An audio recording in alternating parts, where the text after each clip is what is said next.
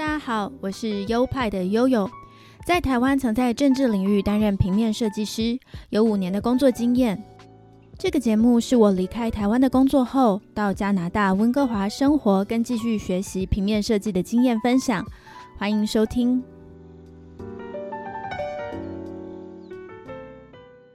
嗨，大家好，欢迎来到优派 Podcast EP 九十七，我是优派的悠悠。Hello，大家好，我是优派的 Leo。这集呢，也是想跟大家聊聊跟社会议题有关的事情。我发现加拿大人捍卫自己的价值观的时候都非常强硬，真的是毫不退让，到了一个会当街吵架的地步。我不认为这是什么坏事情，因为这代表整个社会都是很公开对话的，即便是很敏感的议题。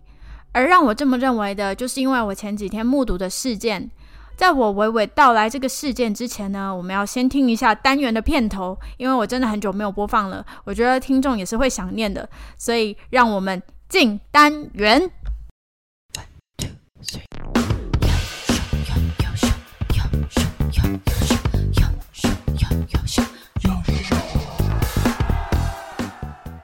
事情发生在上个周末，我就去适应我的作品集，检查那个颜色有没有跑掉。哦，顺便讲一下，台湾的列印啊，因为有 Seven Eleven，所以超级方便的。只要有想要印的文件，我们就可以拿到 Seven 去去影印嘛，去列印。感觉家附近其实就能输出列印这样子。在加拿大就不是了，因为印表机的颜料是耗材又很贵，所以一般家庭是不会买的，而又没有随处可见的输出店，他们的便利商店也没有影印跟列印的服务，所以呢，我就必须坐四十分钟的车到比较远的一间文具店列印。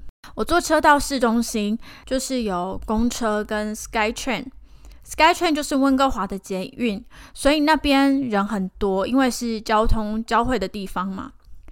那我一下车就看到了一个小摊位，然后有一个高大的黑人，他拿着麦克风在进行短讲，我就听到一些关键字啊，知道他大概是在宣导倡议一些跟性别有关的议题。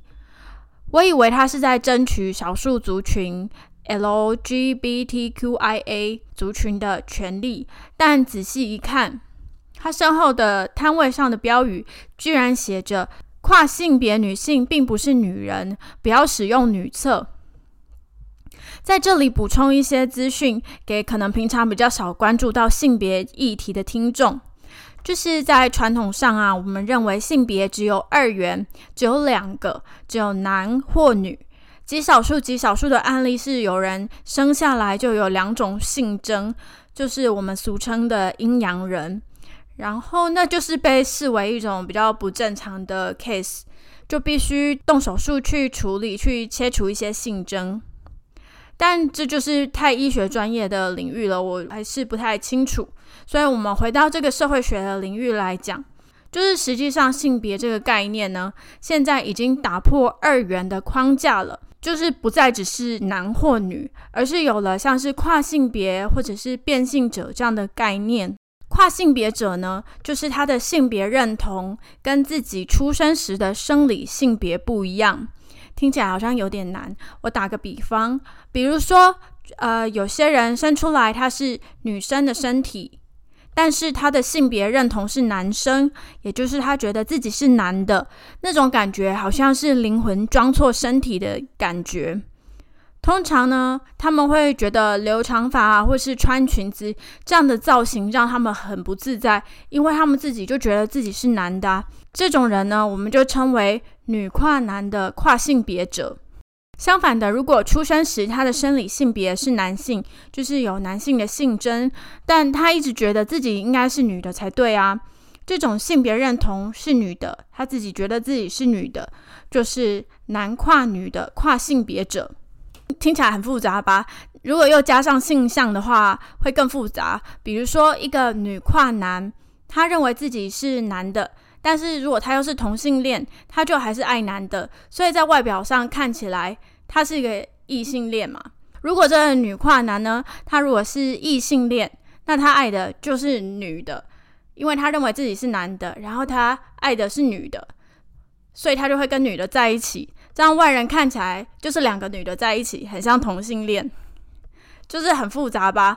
因为人啊，就是有千千百百种，所以只用男女两种分法呢，是远远不符合现在的需求的。一个人权国家，他就不会把所有人都硬塞进两类这个分类里面。跨性别者不一定会进行变性手术，让自己的外观变成自己想要的性别。所以呢，有些有些人他就是维持男性的外貌，但是他会打扮成女生。那有些女性的跨性别者呢，她也是会维持自己的女性外貌，然后打扮比较阳刚。而回到这个倡议呢，这个倡议它是呃拒绝那些以男性外貌或者是所谓男扮女装的外貌进入女生的厕所。即便他们认为自己应该是女性，那那个黑人他就基于他的宗教信仰，否定了这些人这些跨性别者是女性。他因为他说圣经提到的性别只有男女，他认为所有的人应该都是顺应自己生下来时的性别。但一个以一个跨性别者的观点，如果要一个生理男性，但是他认为自己应该是女性的人。进到男性的厕所，他其实是会觉得很尴尬的。相反的，认为自己是男性的女性呢，她进到女厕也会觉得很不自在。再者呢，到底谁有权利规定谁要在哪里上厕所呢？所以这个倡议者在那里讲的，我觉得真的很奇怪。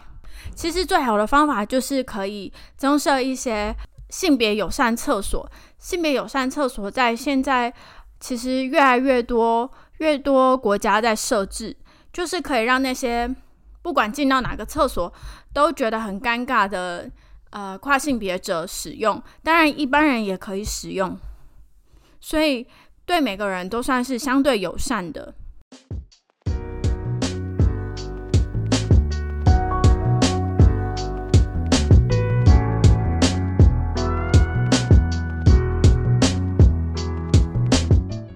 那天真的是很出乎我意料，嗯，有不少的加拿大民众还走上前去呛那个黑人，而且这些人看起来都不像跨性别者，所以说这两边的论述其实好像也不是为了自己本身的利益站出来战斗，反对他的人呢，对主都主要是秉持着尊重性少数的立场，会觉得这个黑人呢他的言论有点歧视，所以就是很讽刺的是。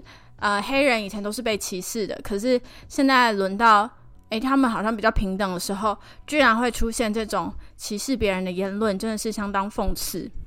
我自己一个人站在那边听了一阵子他们的辩论，呃，就有一些想法。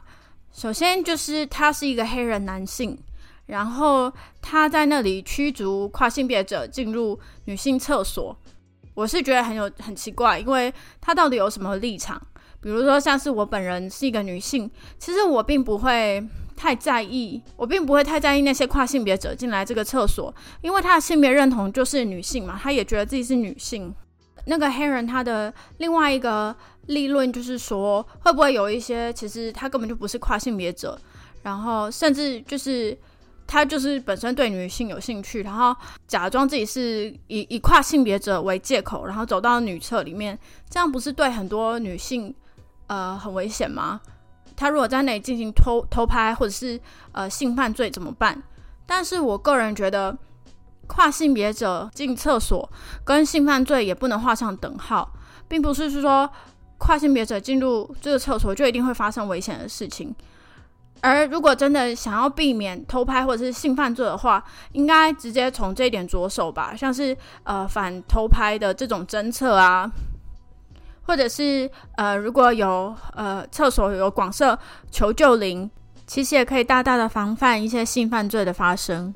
那现在也是有一些，比如说尾随女性进入厕所的一些犯罪男性啊，但是他们并不是跨性别者，所以我觉得这个性犯罪者跟跨性别者是不能画上等号的。再来第三点，就是比较多人说的，应该要尊重人权，尊重人，尊重每一个人的选择。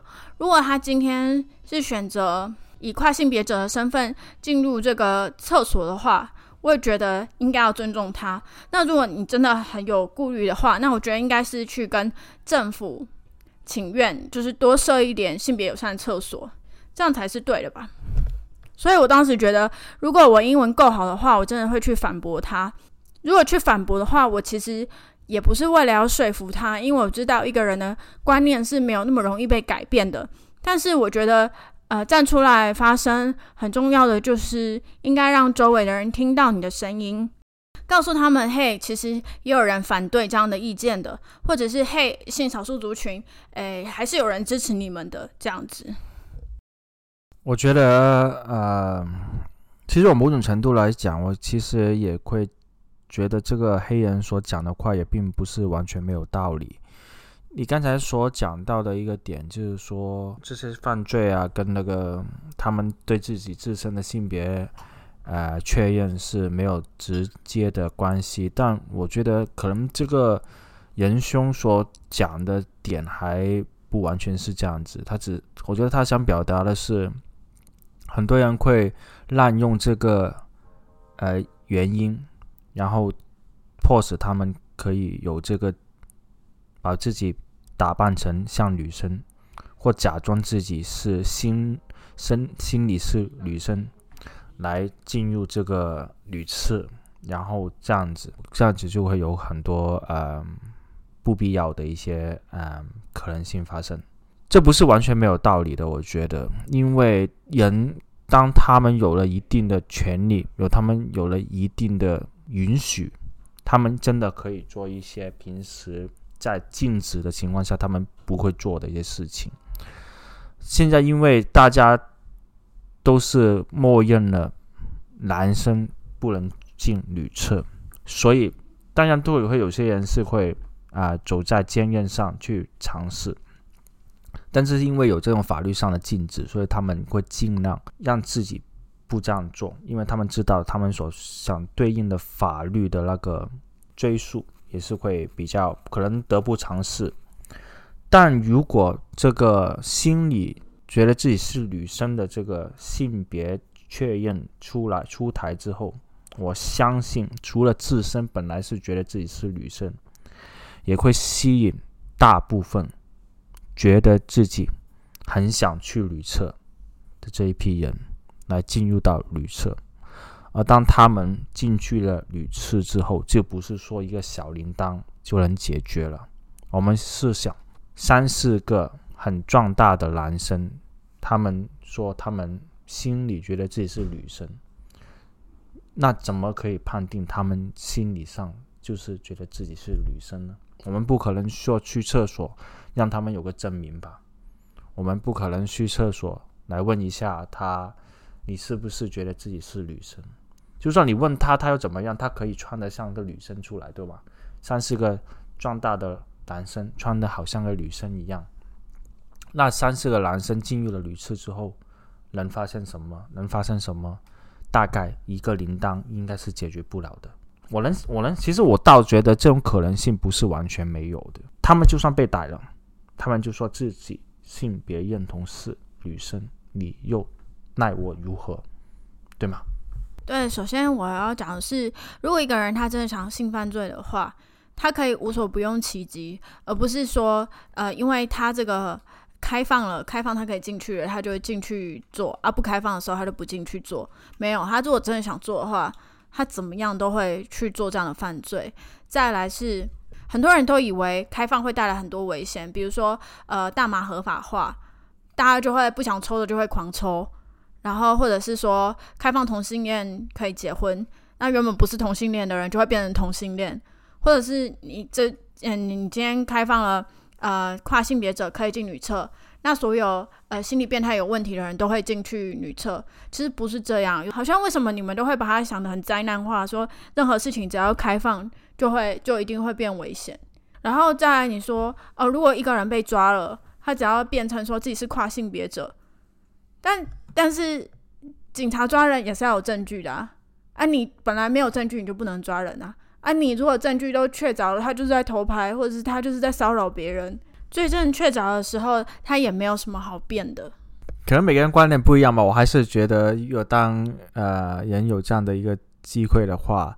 会尝试这样做的人会更加多，嗯，这可能没有直面的数据去展示，但是我觉得从人的那个心理去想，其实是很显而易见的。就算很简单，如果你说偷东西不会不会有法律呃追究的话，我想我犯罪的可能性，或者说我偷东西的可能性，肯定会比我知道哎我偷东西会被惩罚的那个可能性会更高。高多少我不知道，但肯定是会更高。但我觉得这样的举例就不对，因为偷东西真的就是一个犯罪行为，就跟你进女厕偷拍就是一个犯罪行为。这犯罪行为做了就是犯罪。那今天跨性别者他进去女厕，他就是正常使用女厕，他并没有犯罪。那你在就你如果这样比喻的话，应该比喻说，呃，我进呃进杂货店，双手插口袋，你就要把他抓去关吗？你就你就要禁止他吗？你禁禁禁止他双手插口袋吗？因为他有犯罪的嫌疑，他很有可能把东西偷了就放自己口袋，所以他双手插口袋。他没有犯罪之前，你为什么要说他这样是犯违规的，是有罪的？